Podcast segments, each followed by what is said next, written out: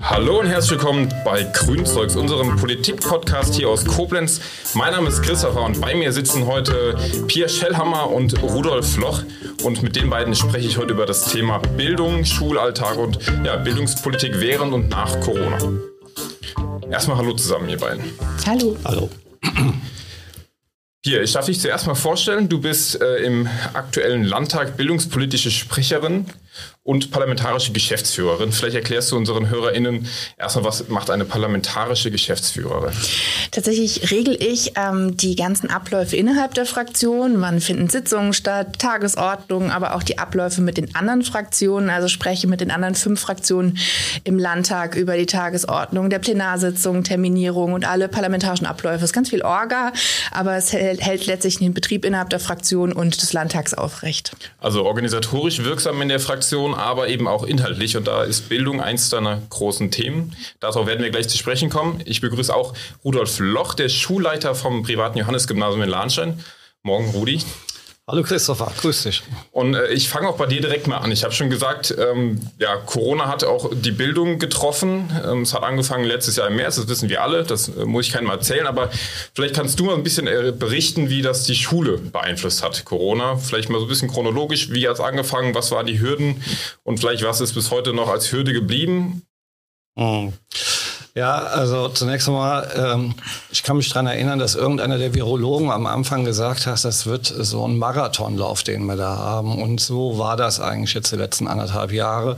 Und das ist eigentlich auch die große Herausforderung, ähm, da den Atem zu behalten und die Motivation und immer wieder neu sich darauf zu besinnen, weshalb wir eigentlich Schule machen, weil wir eben viel von, viel von dem, was Schule ausmacht, eben nicht machen konnten. Und äh, da waren schon viele krisenhafte Situationen dabei.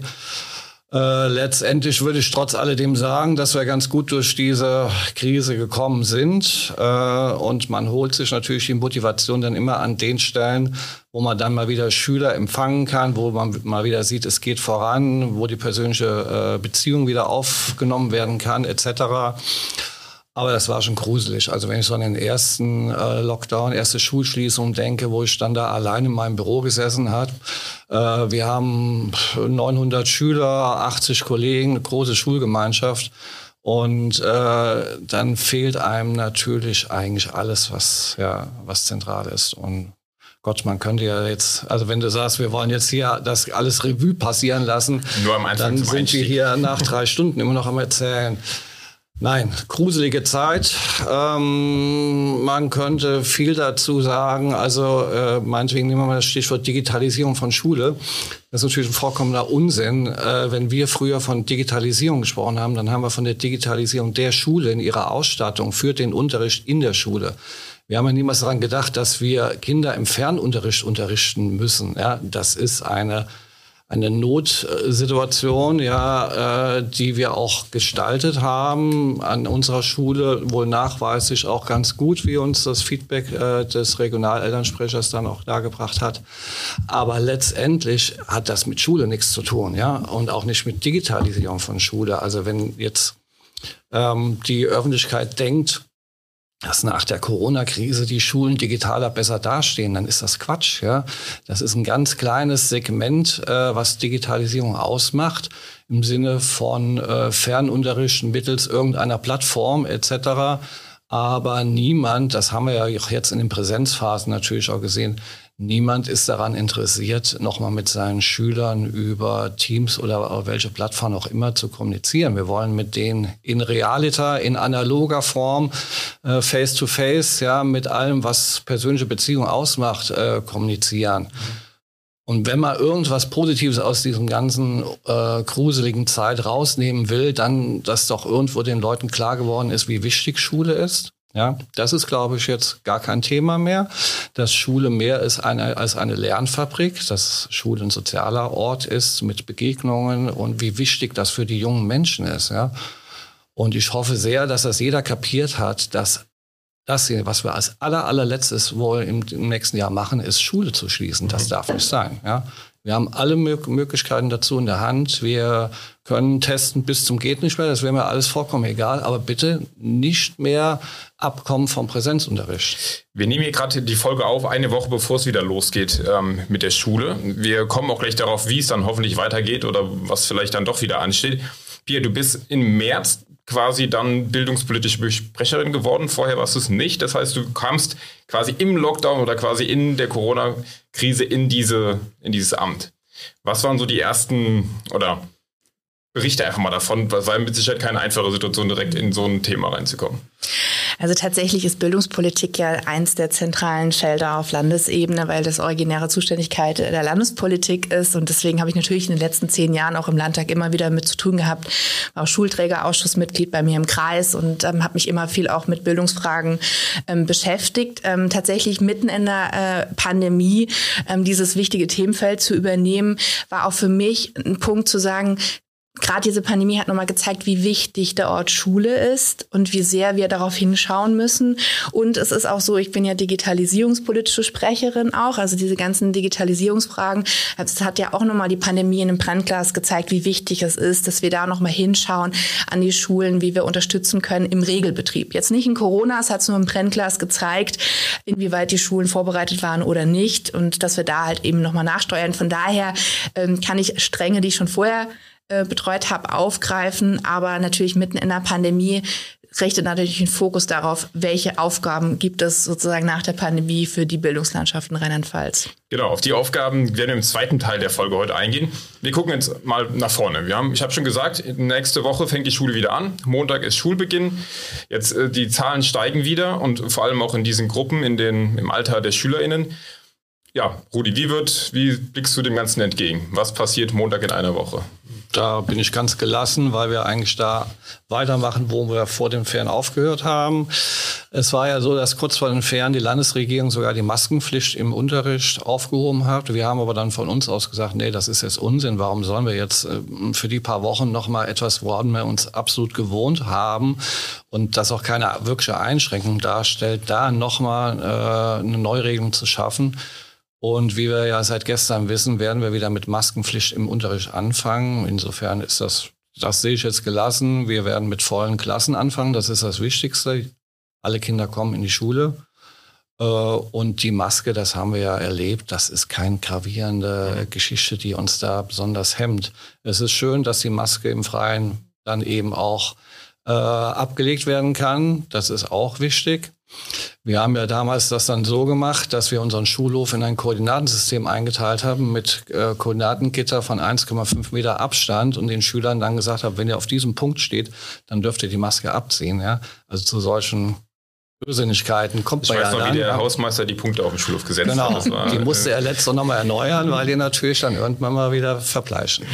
Ja, also das sehe ich absolut gelassen. Äh, wir haben eine vollkommen andere Situation wie letztes Jahr. Letztes Jahr äh, ich kann mich noch gut dran erinnern, da wurden im Vorfeld ähm, vier Schulleiter aus der Region befragt zum Schulstart. Ich war da mit dabei und ich war der Einzige, der sich kritisch geäußert hat. Ich habe damals gesagt, ich habe ein ganz schlechtes Bauchgefühl. Ich wäre gerne in anderer Form erstmal mit Wechselunterricht. Also wir sind ja damals gestartet mit vollen Klassen, ohne Maske und ohne Abstand oder ähnliches. Das fand ich ohne schon Test. krass. Mhm. Und natürlich ohne mhm. Test. Wir haben ja. jetzt eine vollkommen andere Situation. Wir haben ja jetzt schon gesehen vor den Sommerferien, dass äh, ich sag mal die Oberstufe im Prinzip schon durchgeimpft ist. Ja, die Erstimpfungen, die haben die alle in der Zeit schon gemacht. Wir haben ja selbst so kleine Impfaktionen gehabt, wo wir dann gesehen haben, äh, bei den über 18-Jährigen, die haben alle schon eine Impfung. Und auch in der Unter- und Mittelstufe, also ich war vor den Sommerferien, war ich in einer sechsten Klasse. Die sind, waren also noch zwölf, elf bis zwölf Jahre alt. Da habe ich einfach mal nachgefragt und da war eigentlich auch schon ein Drittel, hatte schon eine Erstimpfung. Mhm. Also ich gehe fest davon aus, für unsere Schulform, also Gymnasien in einem, ja, man muss ja immer sagen, in einem wohlbehüteten Kontext, ja, mit Eltern, die irgendwo auch, denen das wichtig ist. Und äh, indem wir eben Schüler haben, die schon mal ab zehn aufwärts, das ist in der Grundschule ja nochmal eine andere Situation, werden wir, glaube ich, äh, einen hohen Anteil von geimpften Schülern haben. Und solange wir testen, und das wäre ganz klar meine äh, Forderung gegenüber der Landesregierung, lasst uns weiter testen. Das bisschen Unterricht, was da ausfällt, das sind wir gerne bereit in Kauf zu nehmen. Wir sind das gewohnt, die Struktur ist da. Und äh, das machen wir gerne weiter, bis diese vierte Welle vorbei ist und irgendwann wir auch sagen können, okay, der ganze Kram liegt hinter uns. Jetzt hast du schon die Politik direkt angesprochen. Jetzt darfst du auch Pia. Wird weiter getestet? Mhm.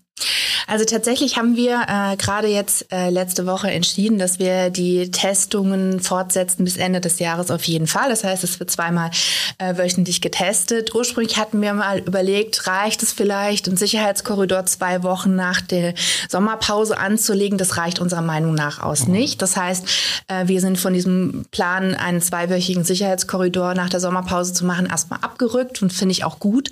Man muss aber wissen, es ist richtig teuer. Das ist pro Monat sind nur 22 25 Millionen, die man da raushaut für Tests. Ich finde es aber richtig investiertes Geld, weil der Präsenzunterricht ist einfach die oberste Priorität. Es muss der Präsenzunterricht auf jeden Fall erhalten werden.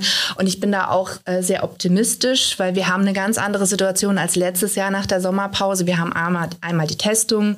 Wir haben wirklich gut eingeübte Hygienepläne an den Schulen. Da haben sich Schulen wirklich enorm engagiert und die Lehrkräfte eingebracht und wirklich gute Hygienekonzepte, die umgesetzt werden können.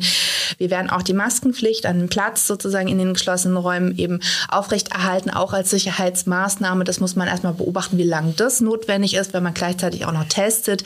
Und wir haben eine andere Situation, was tatsächlich die Impfquote anbelangt. Da muss man ja auch sagen, dass das Lehrpersonal überquartal geimpft ist im Vergleich zur Gesamtbevölkerung. Da haben wir auch eine gute Ausgangssituation. Wir gehen davon aus, dass 30 Prozent der SchülerInnen schon geimpft sind und jetzt dann dadurch, nachdem auch die Impfempfehlung der STIKO angepasst wurde für die 12- bis 17-Jährigen, gehe ich auch davon aus, dass es auch nochmal einen Schub geht.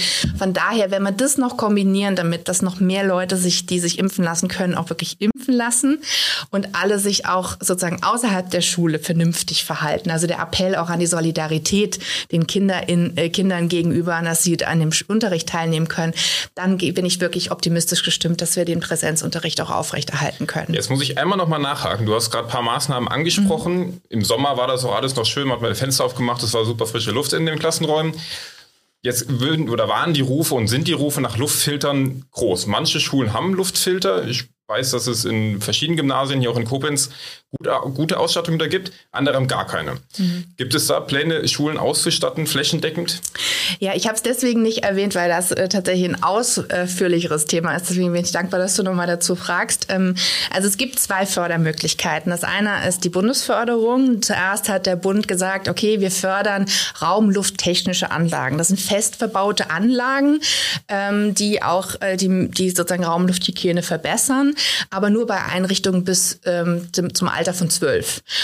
Dann hat der Bund kurz vor der Sommerpause gesagt, also tatsächlich in der Woche vor den Ferien, oh ja, wir machen jetzt auch dieses Förderprogramm, öffnen das auch für mobile Luftfilter. Das heißt, Einrichtungen, also die Grundschulen können letztendlich und die Kitas können davon profitieren, ähm, von, dem, von der Bundesförderung. Wir als Land haben selbst eine Förderung für mobile Luftfilter und Umbau von Fenstern. Allerdings, und das war auch unsere Kritik, ähm, nur für Räume, die sich nicht gut lüften lassen. Und wir haben uns da auch als Grüne ähm, immer wieder dafür aus eingesetzt, dass dieses Förderprogramm weit ausgelegt wurde. Es wurde jetzt nochmal erweitert. Zuerst hatten wir sechs Millionen drin, jetzt sind noch weitere zwölf Millionen reingekommen. Wirklich, dass die Schulen, die möchten, also die Schulträger, die letztendlich die auch die Anträge dann stellen ähm, und ihre so Klassenräume mit mobilen Luftfilter ausstatten können, dass sie das auch bekommen. Ähm, da haben wir sozusagen ein bisschen einen Dissens gehabt. Da kann man auch offen mit äh, umgehen. Ähm, wir haben uns da wirklich auch der Forderung auf Bundesebene und von den Grünen angeschlossen, zu sagen, die Schulen, das ist ja auch eine Entscheidung vor Ort, welche räumlichen Gegebenheiten habe ich, die sagen, wir wollen jetzt mit mobilen Luftfiltern ad hoc was machen. Unsere favorisierte Lösung sind tatsächlich fest verbaute raumlufttechnische Anlagen, weil die auch kontinuierlich den, den Luftwechsel, also das heißt, die Konzentrationsfähigkeit in einem gut gelüfteten Raum ist auch wesentlich besser. Das heißt, eine fest verbaute RLT-Anlage äh, schützt sozusagen, senkt die Virenlast, steigert die Konzentration, ist langfristig nachhaltig die bessere Investition.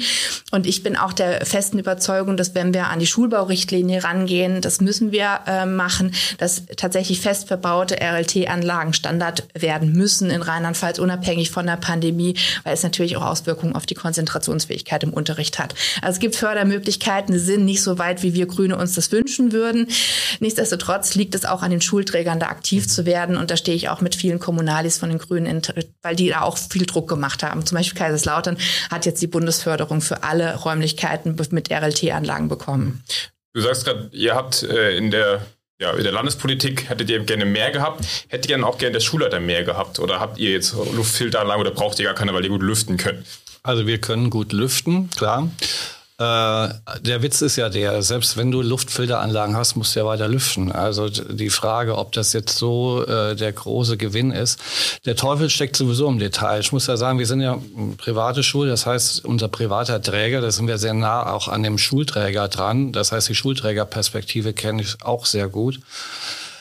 Ähm, jetzt nehmen wir mal so ein paar Facetten dessen. Also erstens mal, ähm, jetzt stellen wir uns mal tatsächlich vor, also wir haben 50 äh, Räume, ja, also Klassenräume, Fachräume, 50 Stück. Ein vernünftiges Gerät kostet roundabout 3.000 bis 4.000 Euro. Äh, da hat man schon mal so eine Hausnummer für einen Schulträger. Das ist schon mal unrealistisch, um ganz klar zu sagen. Das zweite ist, dann fang, fängst du an, eins auszuwählen. Ir auf irgendein Gerät musst du dich ja einigen. So, dann holst du dir mal ein paar Expertenmeinungen zu dem einen Gerät nur ein. Also ich kenne, äh, ich habe ähm, eine Kollegin, deren Mann ist Klimatechniker. Äh, der ist jetzt aus der Vaterperspektive an der Grundschule, an deren Grundschule wird eine Luftfilteranlage, wurde mobile Luftfilteranlage eben angeschafft. Der sagt, er kennt das Teil, da schickt er sein Kind nicht mehr rein. Also welche Diskussion man sich da unter Umständen einholt, wenn man jetzt, es gibt ja letztlich doch, doch nach dem Jahr immer noch nicht äh, die Expertise seitens des Landes, die sagen, so, wir haben hier drei Geräte, sie sind geprüft und getestet und die sind super und äh, ja. Ihr schüttelt den Kopf.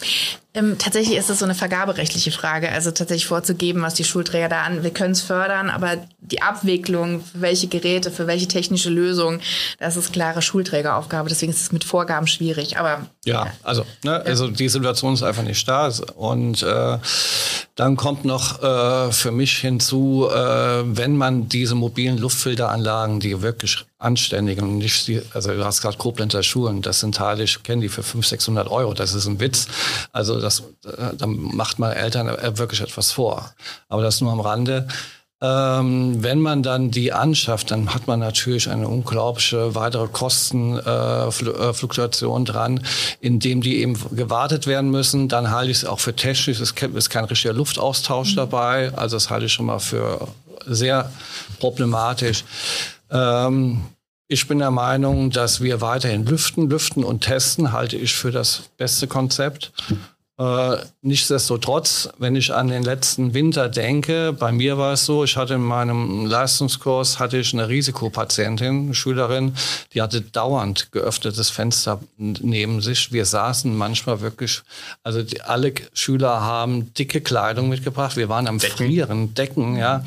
Also das war schon Deshalb denke ich mal, wenn wir jetzt das Testen haben, dann müssen wir das mit dem Lüften und wir haben geimpfte Schüler, dann müssen wir nicht mehr in der Form lüften, wie das noch im letzten Winter der Fall war. Ja, also ich möchte nicht mehr in so einer Form nochmal unterrichten mit Maske und mit einem, ja, mit Pullover und Jacke und Schal und allem drum und dran, dann muss man da noch immer mal sagen, das hier macht keinen Sinn mehr, ja. Also wir hoffen alle, dass äh, Schule jetzt auch nach den Ferien wieder oder normal, möglichst normal stattfinden kann.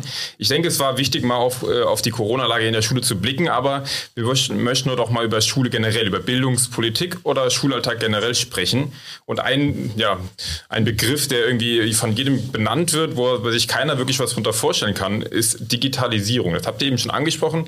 Pierre, du bist, du hast gesagt, digitalpolitische Sprecherin. Wie würdest du den Begriff Digitalisierung erstmal definieren? Was ist überhaupt Digitalisierung?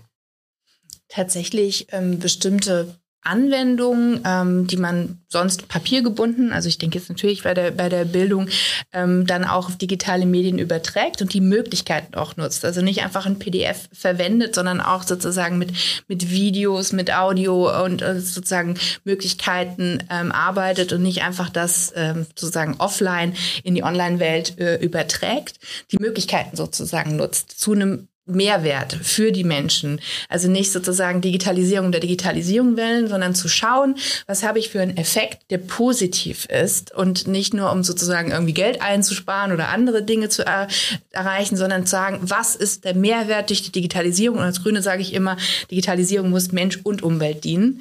Das heißt, wir müssen auch bei der Digitalisierung natürlich und äh, bei zum Beispiel digitalen Endgeräten, der Beschaffung von digitalen Endgeräten auch immer schauen, ähm, dass es nicht Elektroschrott produziert, Klammer auf, bei den mobilen äh, genau. Luftfiltern ist es ein mhm. ähnlicher Aspekt, mhm. deswegen, ähm, ja. äh, sondern dass man eben schaut, wie nachhaltig kann sowas gestaltet werden. Also ganz grob sozusagen digitale Prozesse, digitale äh, Medien äh, zu nutzen, ähm, aber immer äh, zugunsten von Menschen und Umwelt. Das wäre mein Ansatz. Mhm. Wo die Digitalisierung ist jetzt kein neuer Begriff. Wie digital sind denn die, die Schulen heute schon? Also ich kann dir keinen Überblick über alle Schulen in, ich glaube, wir haben 10.000 Schulen. Da fangen wir bei deiner mal an. Ja, gut. Also wir sind digital, glaube ich, schon ganz gut aufgestellt, weil wir ich muss anders anfangen. Als ich vor zwölf Jahren an die Schule kam als Schulleiter, äh, war es mein Anliegen, äh, die Rahmenbedingungen für die, für die Arbeitsbedingungen für die Kollegen so äh, herzustellen, wie ich es gerne gehabt hätte als Kollege. Und da ich äh, relativ früh schon digital unterwegs war, also ich habe zum Beispiel meine Unterrichtsmaterialien im Fach katholische Religion äh, schon frühzeitig digitalisiert, weil ich die immer alle selbst hergestellt habe. Und dann hatte ich immer das, also die Schulbücher konnte ich verbrennen, in Anführungszeichen, die waren für mich nicht nutzbar. Da habe ich den Schülern immer gesagt, Leute, die können ihr zur Seite legen und beim nächsten Schulbuch war es da wieder verkaufen. So, also musste ich sowieso etwas tun. Das heißt, ich habe einfach meine Materialien alle digitalisiert, ich habe sie auch selber hergestellt und dann konnte ich eben den Schülern das auch digital weitergeben. So, und deshalb, das war mein Desiderat, äh, eine Rahmenbedingung dafür zu haben. Und deshalb sind wir eigentlich seit zwölf Jahren da auf dem Weg und sind sehr weit, das weißt du ja. Also wir haben ein digitales Klassenbuch vor ein paar Jahren eingeführt. Wir haben in allen Fach- und Klassenräumen das digitale Board, aber gleichzeitig auch die Tafel, weil ich bin auch Mathematiklehrer und Mathematiklehrer ohne Kreidetafel ist aus meiner Sicht kein Mathematiklehrer. Ja? So, also die es geht auch immer darum, dass die Kollegen einfach äh, die Wahl haben, dass sie das Medium auswählen können, was sie eben gerade brauchen. Also ich halte auch nichts davon, denen einfach eine digitale Tafel hinzuknallen zu sagen, so jetzt macht ihr das, ja. Das ist auch pädagogisch und fachdidaktischer Unsinn, ja. Also das wichtigste Medium im Unterricht ist immer noch der Lehrer. Das ist das allerwichtigste Medium, ja. Und der hat die Kompetenz, die fachdidaktische Kompetenz und der muss sehen, welches Medium denn jetzt für welchen Sinn und Zweck etc. sinnvoll ist. Ja? Also einfach irgendein digitales Medium zu nutzen, mhm. nur weil es digital ist, ist Quatsch. Ja? Also das sollte eigentlich die Kompetenz eines Lehrers sein, dass er genau zwischen diesen Dingen auswählen kann. Man muss ja auch immer noch sagen, dieser, äh, wir sind ja mittlerweile vom Lehrerberuf her, sind wir ja quasi digital überflutet, ja, was Medien angeht.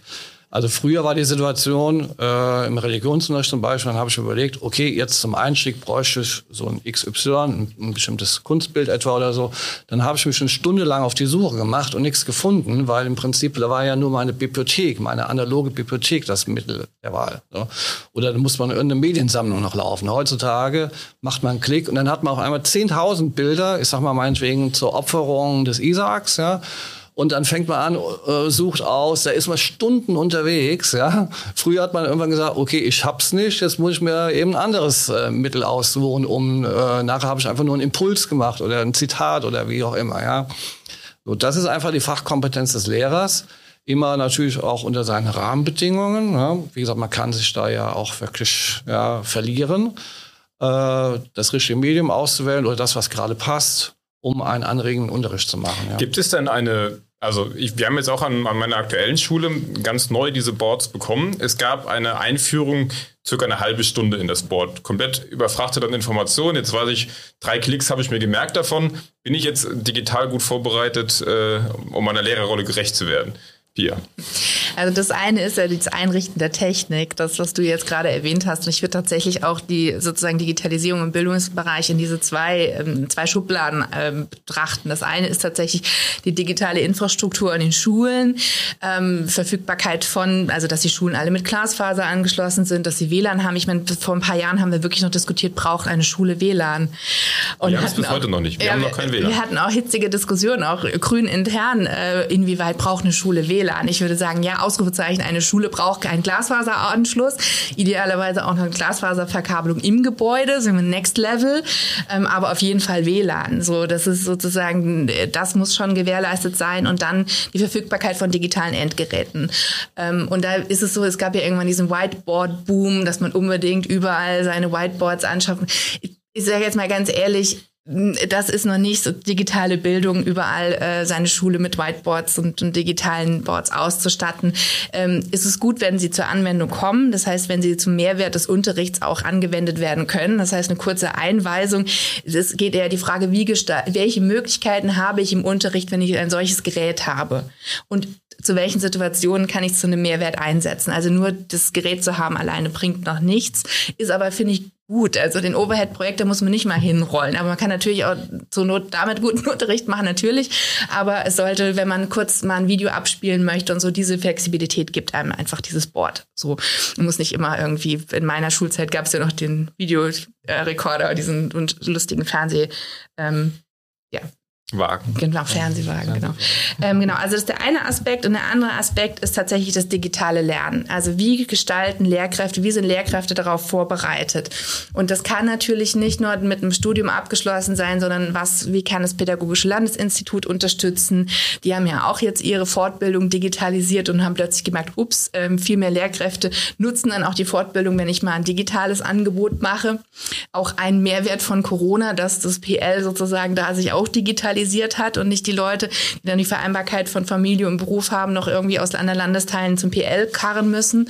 Das heißt, da kann ich auch eine kontinuierliche Fortbildung der Lehrkräfte gewährleisten, ähm, was digitalen Unterricht anbelangt. Und das andere ist natürlich ähm, auch, wie nutze ich ähm, digitale Endgeräte bei SchülerInnen. Und ich bin echt der Überzeugung, dass jede Schülerin, jeder Schüler statt Bücher zu schleppen, idealerweise ein Endgerät hat, mit dem er oder sie gut arbeiten kann. Wir haben uns als Land ja entschieden, dass wir das sozusagen sozusagen erweitern, die digitale Schulbuchausleihe sozusagen auf die digitalen Endgeräte, dass jeder Schüler, Schülerin das auch bekommen soll. Das muss noch organisiert äh, werden. Alles bei mir im Landkreis haben zum Beispiel schon alle Schüler in, äh, von weiterführenden Schulen äh, Tablets bekommen.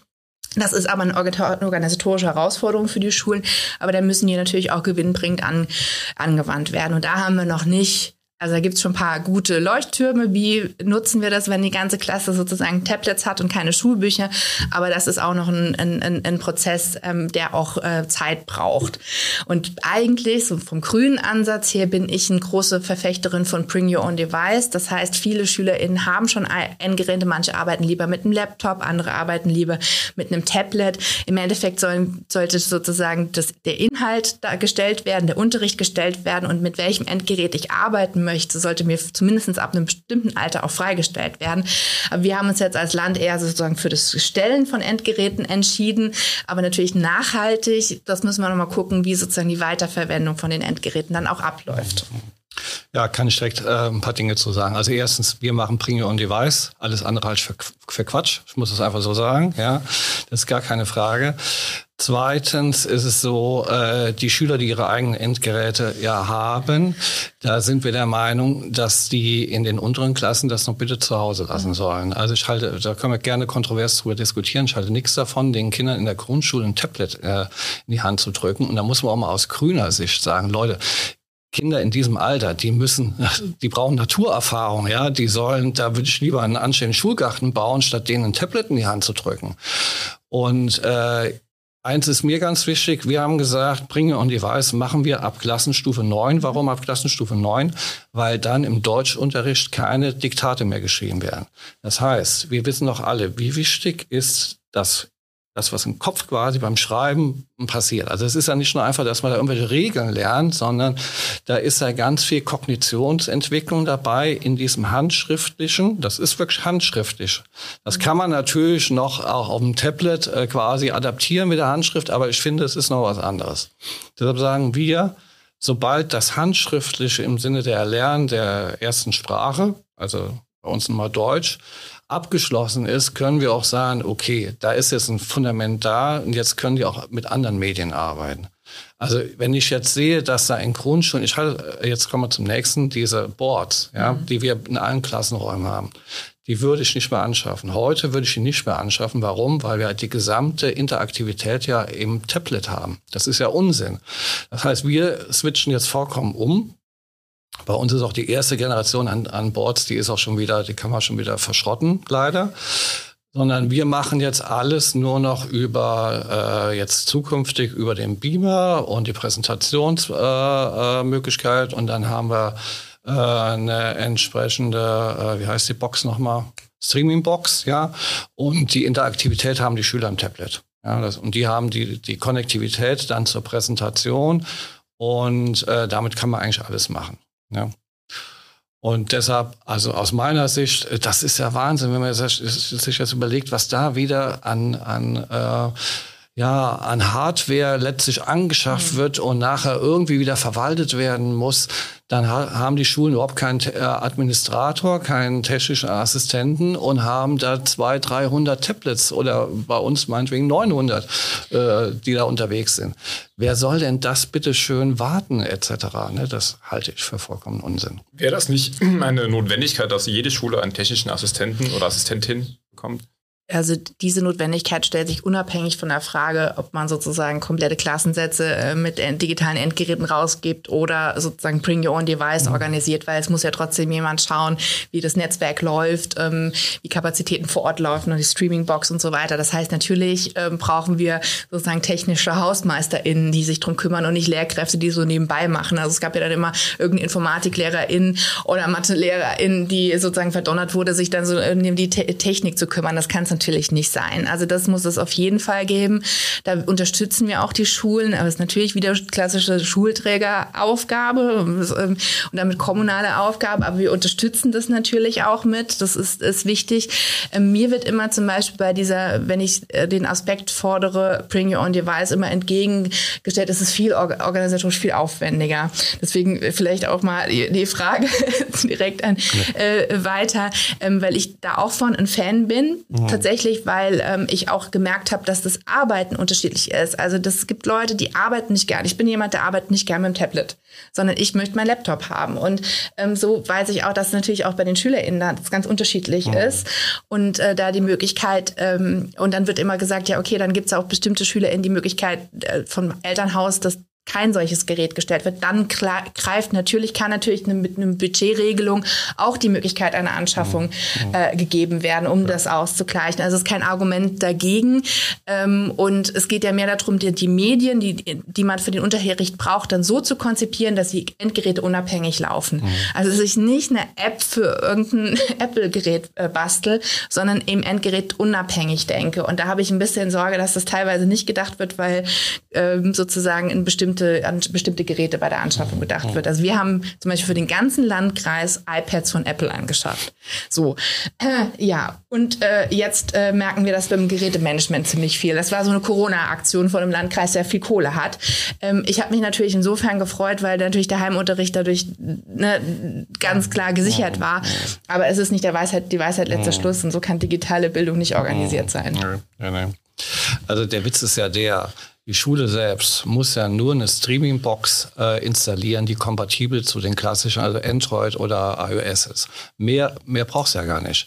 Der Rest ist ja tatsächlich jetzt vollkommen egal, welches Endgerät. Ich meine, wir geben natürlich Empfehlungen ab. Wir sagen, liebe Leute, wenn ihr jetzt zu Weihnachten ein Tablet anschafft, dann empfehlen wir das, äh, ich nenne jetzt nicht die Namen, ja, eins, zwei, drei, da haben wir drei Empfehlungen, fertig. Das sagen wir auch den Kollegen so. Ne? Wobei wir jetzt ja äh, die Nachricht bekommen, dass tatsächlich die Kollegen ja auch vom Land ein Gerät jetzt zur Verfügung gestellt bekommen. Aber äh, das ist doch, das ist überhaupt gar kein Problem. Und natürlich hatten wir jetzt auch in der Pandemie äh, Familien, das war ja dann, äh, die eben die unentgeltliche Schulbuchausleihe eben auch berechtigt sind. Natürlich haben wir denen ein Endgerät zur Verfügung gestellt. Das ist jetzt wirklich das kleinste Problem, ja. Aber äh, die sollen ja mit dem Gerät, in dem sie auch, so wie wir ja auch, also wir benutzen ja auch nicht drei, vier Geräte. Also ja, ich möchte dann mit dem ein Gerät, wo ich alles drauf habe, wo ich auch meine privaten Sachen auch abwickle, damit will ich doch unterwegs sein. Ja? Und die Mobilität, die will man ja dann noch überall haben. Die sollen ja mit dem Gerät auch meinetwegen im Schwimmbad sitzen und da ihre Hausaufgaben meinetwegen gerade machen, wenn sie eben mobile Daten haben oder wie auch immer. Ne? Gerade das zu lernen, wie gehe ich mit einem Gerät um, wie sozusagen, wann lerne ich, wann nutze ich es privat mhm. und das müssen sie ja später ja. im Lernen ja, ja. auch lernen, mhm. wie kann ich das trennen, mhm. ja, und das ist mhm. natürlich dann ein Lerneffekt, den man halt auch an so einem Gerät hat. Ja. Also ich merke, das Thema Digitalisierung könnte man jetzt noch äh, stundenlang weiter ausführen. Ich möchte einen Satz von dir, Rudi, eben äh, aufgreifen. Du hast gesagt, bevor ich einem Sechstklässler oder einem Viertklässler ein Tablet in die Hand drücke, baue ich ihm ins Schulgarten. Genau. In dem Vorgespräch hatten wir, oder hast du auch gesagt, ein Thema, was auch den Grünen eines der wichtigsten sein müsste, ist ökologische Schule. Ja. Was stellst du dir in deiner ökologischen Schule hm. vor? Ja, äh, gut, ich kann auch dazu äh, insofern biografisch was sagen. Also zunächst mal, ich war 30 Jahre Mitglied bei den Grünen, bin Mitglied beim BUND und bei Amnesty und so weiter und so fort. Also ich bin da, wie soll man sagen, mit, äh, Sie haben eben gesagt, Sie sind erst seit 2019 bei den Grünen. Äh, also bin da schon entsprechend, ich bin ja groß geworden in der Umwelt- und Friedensbewegung. Kurz für die ZuhörerInnen, die wissen jetzt nicht, wohin du gezeigt hast, also, unseren Techniker. Ja. der hier als also der Beispiel Grün, ich habe eben gehört, der, der Grünen Kreisverband ist aktuell relativ äh, jung besetzt. Genau. So. Also, äh, für mich war vollkommen klar, als ich an die Schule gekommen bin, der erste, einer der ersten Ziele muss auch sein, dass wir als äh, ökologische Schule, heißt ja dann Schule, äh, Modellschule für nachhaltige Bildung, äh, uns zertifizieren lassen. Da müssen wir ran. Wir haben einen Solarverein gegründet und haben, damals gab es ja noch die Einspeisevergütung, die sehr interessant war. Dann haben wir das über Beteiligung von Eltern gemacht und haben eine insgesamt eine 30 kW äh, Solar-Photovoltaikanlage bei uns auf, auf, den Dächern und sind dann sukzessive so die Bereiche durchgegangen, die Schulleben ausmachen. Also da könnte man das ganz viel nennen. Äh, also Stichwort Schulgarten. Wir haben einen riesen Schulgarten, haben eine Imker AG, wir haben unsere eigenen schuleigenen äh, wir haben Obstplantagen da, äh, seltene Sorten, die wir da pflanzen. Äh, also Umwelterziehung ist ja ein Riesending, äh, was teilweise, also wir haben eigene eine Weltladen natürlich auch, also was ja durch alle äh, Formen des Schullebens, sag ich mal, äh, sich durchdeklinieren muss. Und äh, da gibt es natürlich ganz viel, da gibt es immer viel zu tun. Also nicht nur in der rein theoretischen Schul äh, Umweltbildung, sondern eben auch in diesem haptischen, in dem Erfahren. Also äh, Umwelterziehung muss ja immer irgendwie konkret sein. Oder jetzt mal ein anderer Punkt, äh, so ein Klassiker von mir, äh, was, womit ich überhaupt nichts anfangen kann, dass man äh, Klassen- und Kursfahrten als Flugveranstaltung macht, ja. Und ich habe jahrelange Diskussionen benötigt, äh, jedes Jahr, weil ich das dann einfach verboten habe, äh, mit den Schülern, mit Kollegen, aber mittlerweile sind wir da durch. Das ist für alle jetzt mittlerweile, das ist auch so ein Common Sense, ja, das gibt's bei uns nicht. Uh, Im Gegenteil, wenn dann irgendein Kollege kommt und hat ein tolles Projekt und meint, dazu müsste er mal fliegen, dann kriegt er sofort quasi von den Mit Mitkollegen auf die Finger geschlagen. Da, den einzigen Flug, den es bei uns noch gibt, das ist nach Ruanda zu unserer Partnerschule und das ist auch okay. Ja. Und äh, da vermisse ich ehrlich gesagt, also ich habe noch nie was wahrgenommen, dass Grüne sich in der äh, Beziehung so wirklich mal engagiert haben. Oder ich sehe nicht die großen Modellprojekte in den Ländern, wo die Grünen auch wirklich äh, Regierungsverantwortung haben. Oder nehmen wir mal so was ganz Praktisches. Das äh, Schülerjahresticket gibt's in Hessen. Warum gibt's das nicht in Rheinland-Pfalz? Fände ich eine super Geschichte äh, ein Euro pro Tag, ja, 365 Euro. Und dann hätten wir auch von den Schulen aus nicht mehr den, und die Schulträger nicht mehr diesen ganzen Verwaltungskram mit den Schülermonatskarten und den ganzen Regelungen und mit plus vier Kilometer äh, und minus vier Kilometer in der Frage, wo wird erstattet, wo wird nicht erstattet. Das ist ja gruselig. Also wenn ich irgendwas von Grünen erwarten würde, ja, was sie hier in Rheinland-Pfalz mal umsetzen, dann wäre es doch bitteschön mal, und mein Hessen, das ist eine CDU-geführte Landesregierung, ja, äh, dieses äh, Schülerjahresticket, ja, das brauchen wir. Das würde uns auch in der Schule vieles äh, erleichtern. Pia, die Erwartungen sind formuliert. Kannst du sie erfüllen? ja, definitiv. Also wir hätten das 365-Euro-Ticket, nachdem das in Hessen eingeführt äh, wurde, schon gerne auch in der letzten Wahlperiode eingeführt. Wir haben zum Beispiel als grüne Fraktion ein Gutachten gemacht zur Finanzierbarkeit, weil uns unsere Koalitionspartner von SPD und ähm, FDP ent, entgegengeworfen haben, ja, es ist so teuer. Und Hessen hat eine andere Struktur von den Verbünden, kann man jetzt ins Detail gehen, aber im Endeffekt ähm, haben die da eine andere sozusagen Voraussetzung. Die haben ja auch das Jobticket auch für, für die Landesbank Beamte. Ja, genau, genau das ist, weil sie sind nicht im Tarifverband der Länder. Ja. Das ist äh, sozusagen auch eine andere Situation. Aber ähm, und wir haben gesagt, das ist gar nicht so teuer, wie ihr denkt. SPD, FDP, wir würden es gern machen. Und dann hat es den Wahlkampf gebraucht und es hat die 4% plus gebraucht, äh, dass wir es dann in den Koalitionsverhandlungen durchsetzen konnten. Und auch, dass jetzt in Hessen ist nämlich der Unterschied, dass da auch ein grüner Verkehrsminister hockt, mhm. der das halt auch, äh, sag mal, durchgeboxt hat, weil das sind manchmal auch dicke Bretter. Und wir haben jetzt zum Glück mit Anne Spiegel unsere Mobilitätsministerin, die auch im Koalitionsvertrag das 365 Euro Ticket drinne stehen hat. Das heißt, es kommt. Mhm, schön. Ähm, das, das ist sehr, sehr positiv. Ansonsten haben wir schon ein Förderprogramm für Schulgärten. Also mhm. für das Einrichten von Schulgärten. Mhm. Also ich habe auch schon äh, reihenweise welche äh, besucht, also die, die, die, das Anlegen von Schulgärten. Und ich würde da auch ein Ausrufezeichen hintermachen, dass das sehr, sehr wichtig ist dass solche Projekte auch gefördert werden. Und ähm, ich hatte auch mal den Vorschlag gemacht, dass wir tatsächlich ähnlich wie es jetzt die Schulen ähm, ähm, gegen Rassismus-Schulen mit Courage gibt, auch sozusagen so ein Label für nachhaltige Schule gibt. Das gibt es jetzt auch mit der Landesschülerinnenvertretung hat jetzt das Bildungsministerium da auch eine Initiative gestaltet, nachhaltige Schule, ähm, dass da mehr auch gemacht wird, weil das die SchülerInnen auch erwarten. Und mhm. das wiederum ist meines Erachtens gerade so ein Erfolg. Also du hast es ja geschildert, wie sehr du dich engagiert hast. Die ganze Frage von Umweltbildung, Bildung für nachhaltige Entwicklung, all das, was sozusagen in den letzten Jahren geschaffen wurde in den Schulen, sehen wir ja jetzt, dass wir eine Generation haben an, an jungen Menschen, die so sehr sagen, okay, Nachhaltigkeit ist wichtig, Klimaschutz ist wichtig, ist ja ein Riesenerfolg, dieser, dieses dieses Bildungsansatzes. Und da müssen wir weitermachen, weil ich habe manchmal so einen Reflex von Erwachsenen so, ah ja, wir machen jetzt noch mehr Umweltbildung und es ist ein bisschen Ablasshandel, äh, dass die älteren Generationen noch weiter schön äh, fliegen können. So. Aber nee, ich glaube, wir müssen weiterhin Umweltbildung machen, Bildung für nachhaltige Entwicklung an den Schulen. Wir sehen nämlich den Erfolg, dass wir eine sehr sensibilisierte Jugend haben, die das ähm, auch, auch achtet. Und da sehe ich halt auch eine Chance. Ich glaube, wir müssen sozusagen diese, diese Ansätze von BNE noch mit Fridays for Future noch ein bisschen mehr verbinden. Ich habe te teilweise den Eindruck, es gibt da sozusagen eine, eine ganze Gruppe von Menschen, die das damals mit ins Laufen gebracht haben. Und wir haben die Fridays for Future Leute, wir müssen die sozusagen noch mehr stärker zusammenbringen. Und ein ganz wichtiger Hebel ist die Schulbaurichtlinie um die Schulen sozusagen auch nachhaltig zu gestalten. Unter welchen Bedingungen fördert das Land ähm, Schulbau? Und da ist, liegt ziemlich Hase im Pfeffer. Und das ist ein ziemlich dickes Brett. Sozusagen wollen wir den Goldstandard, was Klimaneutralität anbelangt, erreichen bei den Gebäuden oder nehmen wir nur den Silberstandard? Und das ist eine Kostenfrage. Ähm, das ist schon enorm. Und das wird ein ziemliches dickes Brett für mich auch in der Wahlperiode wird diese Schulbaurichtlinie sein. Weil tatsächlich die Gebäude können mehr. Und bei einer Sache haben wir schon gesehen, was für erhebliche politische Konflikte wir haben. Wir machen ja gerade das Landessolargesetz und wir Grüne hätten gerne gehabt, dass es sozusagen für alle Nichtwohngebäude gilt, damit automatisch Pflicht ist, Solarpflicht auch bei Schuldächern. Oh. Ja. Und unsere Koalitionspartner haben gesagt, so, nee, wir machen das nur bei Gewerbegebäuden. Das ist uns zu viel.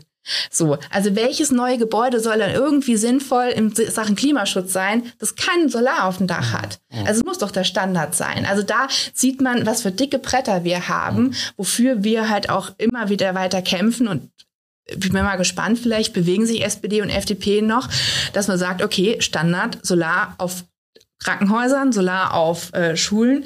Das muss einfach sein. Ja. Geht nicht ja, anders. Ja. Aber es sind ziemlich dicke Bretter und bei oh. Klimaschutz ist dann der Detail, die, die Frage auch wirklich liegt im Detail. Aber ich oh. gebe dir komplett oh. recht. Schule kann da mehr, Schule muss mehr machen, aber es sind dicke Bretter. Ja, man muss auch mal irgendwie eine Vision haben, wie, sie, wie sehen denn unsere Schulen in 20, 30 Jahren aus? Ja? Sind das immer noch diese Betonwüsten aus den 60er, 70er Jahren, äh, wo man eigentlich sich hinter verstecken muss, sagen, das ist nicht unsere Schule, das ist irgendwie so ein äh, Mahnmal aus, aus vergangenen Zeiten. Also es ist ja zum Teil peinlich, wie Schulen heutzutage aussehen. Keine, äh, ich sage immer, wenn ich in, in mir das Bürgeramt meinetwegen anschaue, ja, den Standard, den, also das ist ja jetzt eine Verwaltungseinheit eines Schulträgers, ja, und äh, wenn ich mir gleichzeitig dann gewisse staatliche Schule in der unmittelbaren Nähe anschaue, ja, und da den einfach den Standard vergleiche, der Einrichtung, der Ausstattung etc., das sind ja Welten dazwischen. Dann denke ich mir, keiner in diesem Bürgeramt würde so, unter solchen Verhältnissen arbeiten. Ja. Da könnte ich ja x Geschichten erzählen. Und ich finde es unglaublich peinlich, dass wir als Industrieland, äh, in dem Bildung ja wirklich das einzige Gute ist, was wir haben, ja, und wo ich auch sagen will, wir haben auch wirklich äh, eine gute Bildungslandschaft. Also es wird ja immer so negativ äh, formuliert und dann wird wieder PISA herangezogen oder sonst unsinnige Vergleiche, ja. Aber hallo, was, was, was ist denn der Grund, warum wir industriell so weit fortgeschritten sind? Das ist doch unser Bildungssystem, ja, und auch äh, unser Ausbildungssystem, was zusätzlich ja dazu gehört. So, und es muss meines Erachtens muss es so sein, dass man mal eine Vision hat, wie sehen Schulen in 20 Jahren aus? Und da muss ein Photovoltaikdach oben drauf sein, das muss klimaschutzneutral konzipiert sein und da muss es anständige Toiletten geben, ja, wo man sich, sich schämt und äh, also der Schulgebäude sind ja nicht einfach nur Gebäude, das sind Lernräume, ja. Und das sind Räume, in denen Schüler sich wohlfühlen müssen, ja, und in denen sie merken, okay, hier, das ist ein lernförderliches Klima, im wahrsten Sinne des Wortes, ja. Da muss noch so viel getan werden. Also das die, die Frage, die du gerade gestellt hast, wie, wie sieht Schule... Also vielleicht noch mal eins ja. zu sagen, das kann eine Landesregierung nicht stemmen. Ja? Mhm. Also das ist doch vollkommen klar. Das ist Aufgabe des Bundes, da müssen Förderprogramme hin im großen Maße und das sind keine Kleinigkeiten. Ich habe es mal ausgerechnet, ich habe das mal so einmal durchkalkuliert. Äh, da bin ich so in etwa auf den Soli-Beitrag pro Jahr gekommen. Ja? Also da reden wir von 15 Milliarden, das mal äh, zehn Jahre lang, dann hat man in etwa so die Schulen auf dem Stand, den man haben möchte. Wir werden nachher noch äh, auf die Bundesebene kommen, wenn es nicht um Richtung Wahlkampf äh, nochmal geht oder was passieren würde, wenn wir eine grüne Kanzlerin hätten, die ja das äh, Thema auch mit nach vorne bringt. Aber ich möchte kurz noch auf einen Satz eingehen, den du gerade gesagt hast. Wie sieht Schule in 20 Jahren aus, die Frage? Und da ist natürlich die Frage, wie sieht die Schule von außen aus, aber auch wie sieht die Schule, das Bildungssystem von innen aus. Ich weiß, Rudi, es ist keine Diskussion, die du gerne führst, weil du denkst, Strukturen äh, sind nicht das Maß der Dinge. Trotzdem, es ist eine grüne Forderung, äh, die Schule für alle äh, umzusetzen. Pia, was wollen wir Grüne in, im Bildungssystem? Genau, das sind bestimmte Schlagworte, die natürlich sozusagen dann einmal automatisch irgendwie in, in der Schulstrukturreform äh, münden. Aber ich finde es wichtig, sozusagen die Ziele zu formulieren und zu gucken, wie können wir da Schritte gehen. Und Schritte gehen, die die Schulgemeinschaft mitnehmen. Und, und das, das ist äh, für mich sehr wichtig. Das sind die Stichworte Inklusion. Also wie schaffe ich tatsächlich ein inklusives Schulsystem, das, ähm, das tatsächlich die individuelle Förderung ermöglicht. Das sind tatsächlich auch multiprofessionelle Ansätze, dass ich mit verschiedenen Perspektiven Perspektiven eben SchülerInnen unterstützen kann, dass ich genügend personelle Kapazitäten habe, verschiedene Professionen, die sich da, die sich darum bemühen. Das kann, das kann in dem jetzigen Schulsystem auch stattfinden, wenn wir entsprechende personelle Ressourcen auch haben. Natürlich ist unser Wunsch längeres gemeinsames Lernen. Also kann man zum Beispiel gemeinsame Orientierungsstufen schon mal schaffen, dass man sozusagen nicht direkt nach der Grundschule getrennt wird, also so, sondern äh, dass man schaut, wie kann man da längeres gemeinsames Lernen im bestehenden System auch auch, ähm, dass sich Schulen da zusammenschließen, ermöglichen? Wie kann man die Durchlässigkeit? Also ich, ich bin auch gerne und viel auch an Förderschulen, weil die ja oft sagen, okay, wir fühlen es von den Grünen nicht so gesehen, weil Förderschulen ja aufgrund des Inklusionsansatzes ein bisschen kritisch gesehen werden, ähm, die oft das Problem haben, abzuschulen. Also SchülerInnen, die sozusagen es schaffen würden, auf eine Realschule plus ähm, weiterzukommen und dann das Problem haben, auf eine IGS oder auf eine Realschule nicht abgeschult zu werden. Da ist so viel noch zu machen, damit wir ein inklusives, durchlässiges Schulsystem haben, wo nicht der Geldbeutel der Eltern ähm, entscheidet, äh, welchen äh, Weg ähm, ein, ein, ein Schülerin, ein Schüler geht. Ist es ein Akademikerhaushalt? Ich komme selbst aus einem Nicht-Akademikerhaushalt. Ich weiß, es ist ein Unterschied im Bildungssystem, wenn man nicht den Background hat. Und da haben wir einfach so viel zu tun, um diese Ziele eines durchlässigen, gerechten, inklusiven Schulsystems zu schaffen. Und natürlich ist diese Schule für alle, die du genannt hast, so ein Symbol dafür.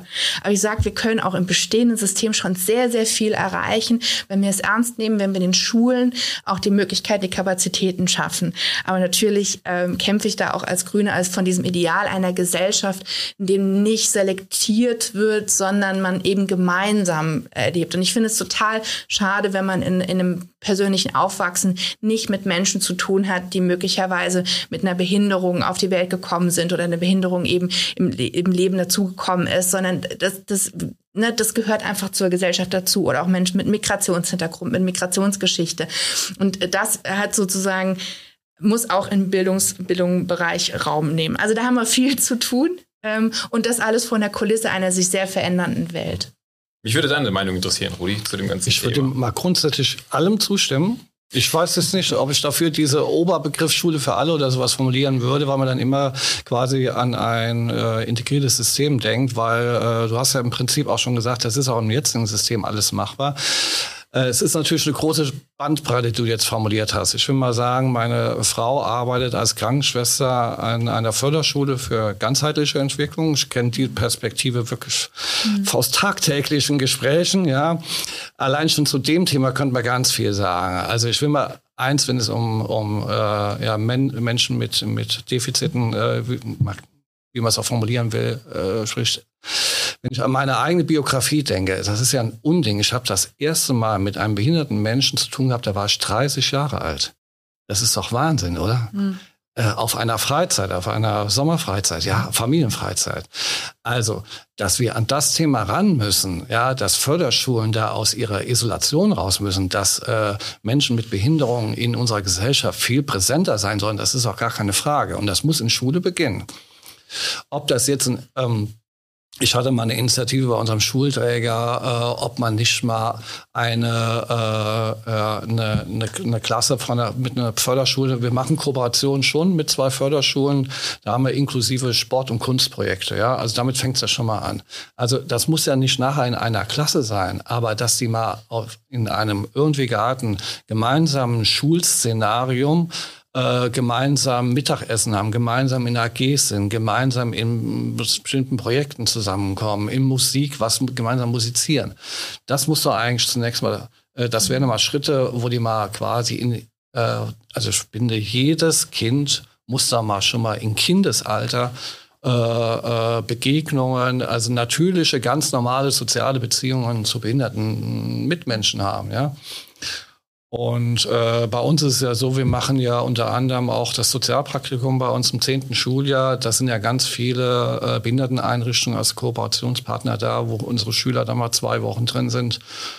Äh, Im neunten Schuljahr machen wir äh, einen Basketball Integration Cup. Das ist auch total spannend. Da müssen nämlich unsere Schüler müssen dann mit dem Rollstuhl Basketball spielen. Da sind die anderen, nämlich die Experten, ja, die, die sind natürlich viel fitter da drin. Also es gibt so viel da auch zu tun äh, oder was man machen kann schon im Kleinen, ohne dass man große Systemfragen stellt. Also äh, das wird dann schon, man muss ja immer davon reden, äh, fragen schon die Frage nach, äh, also ich habe eben gesagt, ganzheitliche Entwicklung, das ist ja was ganz anderes als Kinder mit Lernhinderungen etc. Ja? Oder wenn man jetzt mal überlegt, wir haben seit letztem Jahr, bin ich froh, dass wir endlich mal einen Fahrstuhl in unserem Altbau haben, damit überhaupt äh, Schüler, die im Rollstuhl sitzen, bei uns überhaupt äh, unterrichtet werden können, beschult werden können. Ja, das gehört auch zur Schule in 20, genau. 30 Jahren. Ja, hallo, ja. das muss natürlich alles äh, behindertengerecht sein. Ne? Gehen Sie mal durch, also das brauche ich Ihnen nicht zu sagen, welche Schule äh, denn den Standard hat, das ist auch so eine Art Goldstandard, ja. dass ein Kind mit Rollstuhl überall zu jedem Aber Klassenraum kommen kann. Es muss ja auch sehr breit sein, also nicht nur der schmale Rolli. Ja, ja. ja. ja. Oder auch mit äh, sozusagen das taktile äh, äh, trifft ähm, bei den Räumen, also dass hier auch jemand mit einer Seheinschränkung genau, auch das hatten wir auch schon. All diese das Dinge war auch ein großes Thema. in der Schulbaurichtlinie ja, ja, auch verpflichtend ja, als Grundlage für eine Förderung auch ähm, sein. Also dass wenn ich eine Schule anpacke, sozusagen sage ich teilsanieren, dass ich dann eben solche taktile Streifen und so weiter verbaue, dass ich die Möglichkeit habe. Mhm. Also vielleicht noch, muss noch eins aus gymnasialer Sicht noch sagen. Also für mich ist ganz klar, jedes Kind, also erstmal, ich würde immer von Förderung reden. Ja, also jedes Kind hat ein Recht auf Förderung. Ja, und die Talente, die ein Kind hat, ist vollkommen egal welche, das haben wir die Aufgabe, dass die sich entwickeln kann. Ja, also für mich ist nicht Selektion, finde ich einen ganz schrecklichen Begriff. Der ist auch so dermaßen historisch belegt, den würde ich niemals wählen, ja, sondern mir geht es um individuelle Förderung. So, und jetzt im gymnasialen Bereich, ich würde schon mal sagen, ja, ich kann das verstehen. Also die Kinder nach dem vierten Schuljahr würde ich auch sagen, die, da ist noch so viel drin, ja. Und das ist aber umgekehrt doch auch das Schöne, was wir immer sehen. Also die Durchlässigkeit, die ist ja schon im hohen Maße gegeben, ja. Und äh, nach unten und nach oben, da kann ich noch alles Mögliche entwickeln.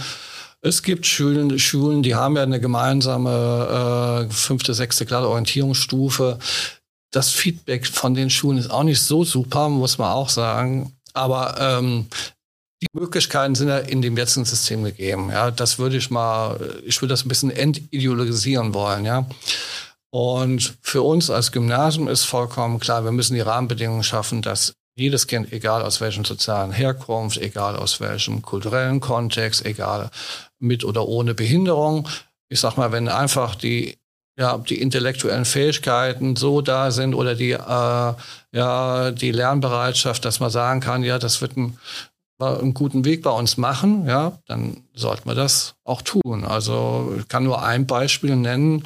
Wir sind ja eine kirchliche Schule und als ich an der Schule angekommen bin, war zunächst mal so, dass äh, Schüler muslimischen Glaubens nicht aufgenommen worden sind. Wir haben es mittlerweile erreicht, dass wir auch muslimische Kinder aufnehmen können und haben 2019 auch das erste Kind äh, mit einem Kopftuch bei uns, mit Abitur in der Hand, äh, ja, Nee, das war 2020, ich konnte es ja gar nicht. Ja, stimmt. Also leider ist es mir verwehrt worden. Es hat, äh, die Buschra hat bei uns Abitur gemacht, aber ich konnte ihr leider nicht das Abiturzeugnis in die Hand geben. Cool, Kam dann per Post. Ja, ja, genau. Ja.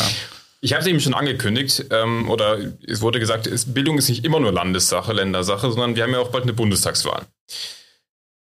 Letztens kam von Annalena Baerbock der, ja, nicht der Vorschlag, sondern die Forderung, sobald die Wahl erfolgreich für uns Grüne ablaufen würde, soll es einen Bildungsgipfel geben ähm, und vielleicht sogar darüber hinaus ja einen viel größeren Fokus darauf. Aber Pi, du weißt da wahrscheinlich mehr drüber, was Annalena genau gefordert hat. Ja, tatsächlich habe ich mich sehr über die Initiative äh, gefreut. Also dahinter ist ja nicht nur ein Gipfel um äh, des Gipfels willen, sondern auch tatsächlich eine Bildungsoffensive. Also da werden mehrere Dinge einfach sozusagen erkannt und auch gesagt, im Endeffekt ist die Aufgabe so groß, vor der wir stehen als Bildungssystem, dass da auch der Bund mit unterstützen soll. Wir haben so zögerliche, zögerliche Ansätze ja schon beim Digitalpakt gehabt. Natürlich ist originäre Länderaufgabe, aber tatsächlich die Digitalisierung der Schule, das digitale Lernen erfordert ähm, da eben auch das Einstieg äh, des Bundes und da müssen wir halt einfach schauen, wie können wir da auch ein Ausrufezeichen dahinter setzen. Ist aber auch noch ein anderer Ansatz zu sagen, wir haben immer noch in Deutschland die Situation, dass die soziale Herkunft ganz entscheidend über den Bildungserfolg entscheidet. Und das ist ein Zustand, den wir immer wieder kritisieren, aber sozusagen nicht zu Porto kommen. Und das ist auch so eine Mammutaufgabe, wo wir auch sagen, okay, da muss der Bund auch mit unterstützen. Wie können wir eine solche Förderung, also wie jetzt eben auch schon geschildert wurde, für jedes Kind ermöglichen, dass er oder sie ähm, das, dieselben Chancen hat also wirklich Chancen äh, bekommt. Und ähm, das nochmal mit einem Ausrufezeichen hinter Corona, weil Corona hat es ja nochmal in einem Brennglas gezeigt, dass diese soziale Spaltung dadurch noch stärker wurde. Also Kinder, die sich selbst organisieren können oder einen Anreiz äh, zu Hause bekommen haben zum Lernen, die haben das gut gemanagten Kinder sozusagen, die dann eben schon ohnehin Schwierigkeiten haben, haben dann eben, das hat sich sozusagen dann noch verstärkt. Und deswegen ist es jetzt auch der richtige Zeitpunkt.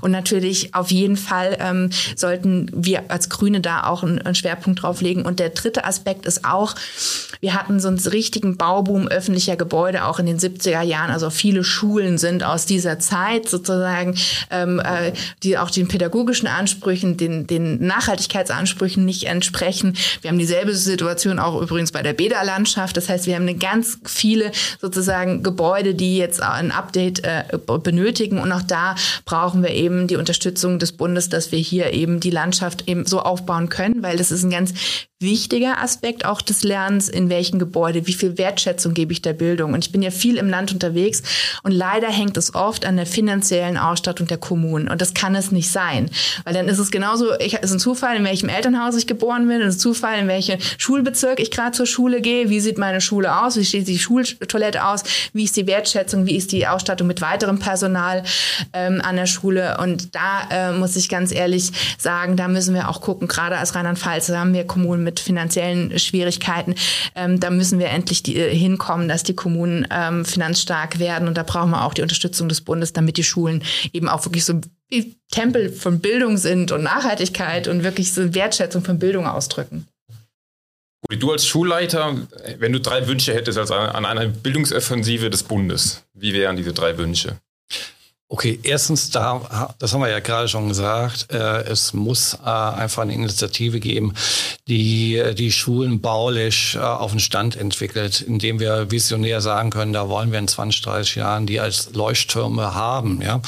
Und äh, da haben wir ja schon eine Hausnummer genannt. Das ist was, was nur der Bund stemmen kann. Ja, also Schulen zu wirklichen Lernräumen, Lern- und Lebensräumen gestalten, indem man mit Freude hingeht und indem man ja eine Wertschätzung erfährt, wo man sagt, okay, also offensichtlich ist das hier was Wichtiges, wo ich jeden Tag hingehe, weil da wird ganz viel Geld investiert und da wird auch ähm, ja, in die Rahmenbedingungen etwas äh, umgestaltet und getan. Ähm, ich will mal einen kleinen Vergleich äh, geben. Ich fand das mal ganz äh, äh, toll, was ich von einem Busunternehmer gehört habe. Der hat nämlich für seine Schulbusse seine besten Busse genommen. Und das fand ich klasse. Also nicht die abgeranzten Teile, wo dann, äh, also, und dann wurde er gefragt, warum? Und dann wurde ihm, hat er gesagt, ja, also wenn ich in den Schulbus ein altes Gerät hinstelle, dann wird es nur immer schlimmer. Aber so ein schöner neuer Bus, da halten sich die Schülerinnen und Schüler dran und machen, äh, und die, die bleiben einfach, da, da, da ist eine Wertschätzung für da. Ja? Und genauso muss das mit Schulen sein. Ja? Und deshalb, wenn ich über den Schulhof gehe, das weißt du auch, ich sammle immer jeden Müll ein, der da irgendwo rumliegt. Weil da, wo Müll ist, da wird noch mehr Müll drauf gelegt. Ja? Das ist so ein Grundprinzip. Also, da muss investiert werden in den Schulbau. Dann äh, zweitens, äh, würde ich mal sagen, schulpolitisch äh, sollten wir uns verabschieden von diesen ganzen Beschleunigungsmechanismen. Ja? Also dieser Wahnsinn mit fünf in die Grundschule und mit 17 an die Uni und äh, also äh, Bildung braucht Zeit. Das ist ganz wichtig. Und da muss man auch nochmal nach Rheinland-Pfalz sagen, da ist auch der Rheinland-Pfalz-Weg mit äh, dieser 8-3-Viertel-Konstruktion, das ist absoluter Unsinn, ja was der an Schulen an Beschleunigung hervorgebracht hat, äh, das kann man nur von innen wahrnehmen. Also das 13. Schuljahr äh, ist dadurch äh, viel komprimierter geworden. Ja? Und gerade in der 13, da erntet man die Früchte seiner Arbeit in der Oberstufe. Das sind das gewachsene Personen, ja. Und ich kann einen Zwölfklässler nicht mit einem 13-Klässler unterscheiden. Das sind Welten dazwischen. Und äh, ich habe damals äh, der damaligen Bildungsministerin mal bei der Landesdirektorenkonferenz, äh, der Frau Ahn, gesagt, also äh, ob es denn da war ja jetzt die Entwicklung so, dass viele äh, Länder, die G8 hatten, auf G9 gewechselt sind. Dann sind die aber nicht auf das rheinland-pfälzische Modellprojekt, sondern die haben wieder das klassische G9 geholt. Und dann habe ich gefragt, naja, das sieht ja so aus, als ob G8 drei Viertel doch nicht so ein super Modellprojekt ist. Zumal ich in den zwölf Jahren als Schulleiter, ich sag mal, in jedem Jahrgang mit 100 Abgängern waren vielleicht vier, die danach tatsächlich äh, ins, äh, direkt ins äh, Semester gegangen sind, sondern die anderen, die haben alle irgendwas. Also ich habe es bei meinen eigenen Kindern erlebt, die gingen einem irgendwann auf die Nerven, weil die nämlich nur noch da rumgelungert haben. Ja, also die Effektivität ist gleich null. Und äh, ich muss noch ein bisschen ausholen. Äh, was steckt denn hinter G8 äh, drei Viertel dahinter? Das ist ein Sparprogramm. Ja, ich spare an jedem Gymnasium zwei Lehrerstellen, weil wir ja diese Stunden vorhalten müssen. Ich muss das jetzt genau, genauer erklären, aber wenn man es einfach mal so sagt, an jeder Schule zwei Lehrer. Wir haben äh, 200 Schulen im Land, sind 400 Lehrerstellen. Das kann man jetzt mal hochrechnen, was so eine Lehrerstelle kostet. Dann weiß man, warum das Land nicht gewillt ist, diese Regelung äh, in irgendwelcher Art und Weise anzugehen. Bevor du deinen dritten Punkt nennst, da würde ich kurz gerne an die PIA abgeben. Ähm, da mal Stellung zu beziehen. Achteinhalb oder acht, drei Viertel, ist das das Modell der Zukunft oder also als Selbstbetroffene, nämlich während ich in der Oberstufe wo, äh, war, wurde plötzlich sozusagen meine Schulzeit abgeschnitten. Und ich habe damals in der Schülerzeitung vehement, vehement dagegen protestiert, ähm, äh, weil tatsächlich war es damals auch noch insofern noch schlimmer, weil es überhaupt keine Möglichkeit gab, zum Sommersemester anzufangen. Mhm. Und es gibt auch sozusagen in anderen Bundesländern, also wenn ich jetzt nicht in Rheinland-Pfalz studiere, ja. dann bei einigen Studiengängen überhaupt nicht die Möglichkeit, zum mhm. Sommersemester zu beginnen, sondern eben im Wintersemester. Ich habe dann die Zeit genutzt, um mir sozusagen einen Laptop an, äh, zu, zu, erarbeiten und bei der Tanke gearbeitet, das halbe Jahr. Hat, ich habe da auch einiges gelernt, aber tatsächlich ist bei mir in der Oberstufe die komplette Europapolitik im Sozialleistungskurs hinten runtergefallen. Also ne, das wurde mhm. einfach sozusagen, da war das auch noch mhm. nicht irgendwie optimiert, sondern ich habe mhm. angefangen, hab, bin davon ausgegangen, ich habe 13 Jahre und dann hatte ich plötzlich im Januar mein Abitur, also geschrieben und dann im März mein Abi-Zeugnis bekommen. Äh, war auch für den Abiball nicht so schön wie im Sommer, aber das ist ist ja eine Randnotiz, aber auch ein wichtiger Punkt. Das merken wir bei den AbiturientInnen, die jetzt wegen Corona darauf verzichten mussten, dass das ein wichtiger ja. Erlebnis, wichtiges Erlebnis auch nicht da ist, weil das ja auch ein Schlusspunkt ist von der sozusagen Bildungsbemühung. Ähm, und ähm, deswegen, ich bin da kein Fan von, muss ganz mhm. klar zu sagen. Ähm, auch G8, es, ne, es wird unterschiedlich angenommen, aber ich bin auch, ich würde ein Ausrufzeichen dahinter setzen, dass äh, Lernen Zeit braucht und diese, die, auch die Vorstellung von so einer Bildungsdruckbetankung. Das haben wir jetzt auch bei der Aufarbeitung von Corona. Sondern jetzt muss der Lernstoff nachgeholt werden. Ja, Druckbetankung, olli olli. Ähm, da bin ich auch kein Fan davon sozusagen, sondern man muss Lernen auch Zeit geben und auch zu sehen, den Raum zu haben, dass SchülerInnen unterschiedlich schnell lernen. Und das muss auch okay sein. Ja. Ich habe dich unterbrochen. Dein dritter, dritter Wunsch, ja. Abkehr von der Testeritis. Also finde ich ganz schrecklich. Ähm, insbesondere auch äh, die, die sich daraus ergebenden Konsequenzen, wenn es jetzt um Zentralabitur, um äh, Bildungsstandards etc. geht. Das ist ja jetzt der Mainstream.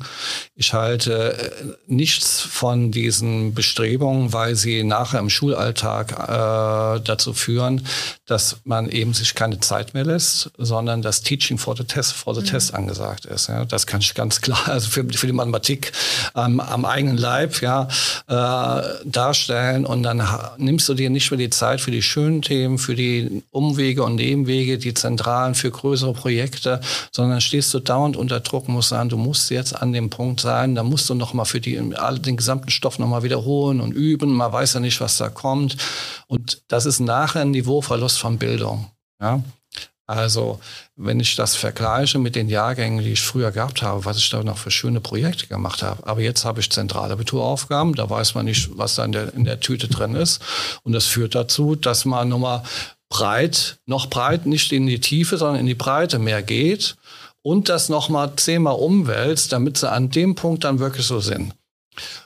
Und was ist die Alternative? Die Alternative ist zum Beispiel das, was ich nehme, jetzt bleibe jetzt mal bei der Mathematik, bei meinem letzten Leistungskurs wenn dann der, der Test vorbei ist, dann mache ich die schönen Sachen. Und das sind die Sachen, mit denen die dann an der Uni auch glänzen können, weil das einfach in die Tiefe geht. Ja? Und deshalb, ich würde immer sagen, exemplarisch lernen, nicht so breit lernen, sondern sagen wir, an zentralen äh, Themen, ja, Schlüsselthemen auswählen und da in die Tiefe gehen, Dinge mal wirklich äh, vom Fundament her graben und nicht an der Oberfläche bleiben. Und das braucht Zeit. Ne? Und deshalb passe, gehört das eine zu dem anderen dazu. Okay. Wir reden jetzt schon über eine Stunde. Das ist, glaube ich, somit unser längster Podcast bis jetzt. Aber es hat auch sehr viel Spaß gemacht. Ähm, ich bedanke mich ganz herzlich bei euch zwei. Ich möchte nicht versäumen, wem jetzt der Podcast mit der Pia viel Spaß gemacht hat beim Hören. Du hast selber auch einen Podcast mit Fabian zusammen. Ja, genau. Was also, besprecht ihr denn da so? Also mit meinem äh, Landtagskollegen Fabian Ehmann ähm, habe ich einen Podcast. Wir machen das und wir äh, bilden so einen Blick hinter die Kulissen der Landespolitik. Also welche Diskussionen laufen, wie ist es so im Parlament und wie ist es so als Abgeordnete, welche Themen haben wir so und ähm, schaut rein. Genau, also herzliche Empfehlung. Rudi, ich bedanke mich bei dir. Ich wünsche dir einen guten Schulstart äh, nächste Woche und hoffentlich in, mit viel Normalität. Und auch äh, Pia, dir vielen Dank, dass du extra aus Mainz angereist bist. Und ich hoffe, euch hat es genauso viel Spaß gemacht wie mir und unseren ZuhörerInnen sowieso. Und damit, äh, ja, wir sehen uns, wir hören uns und bis zum nächsten Mal. Tschüss. Tschüss. Thank you.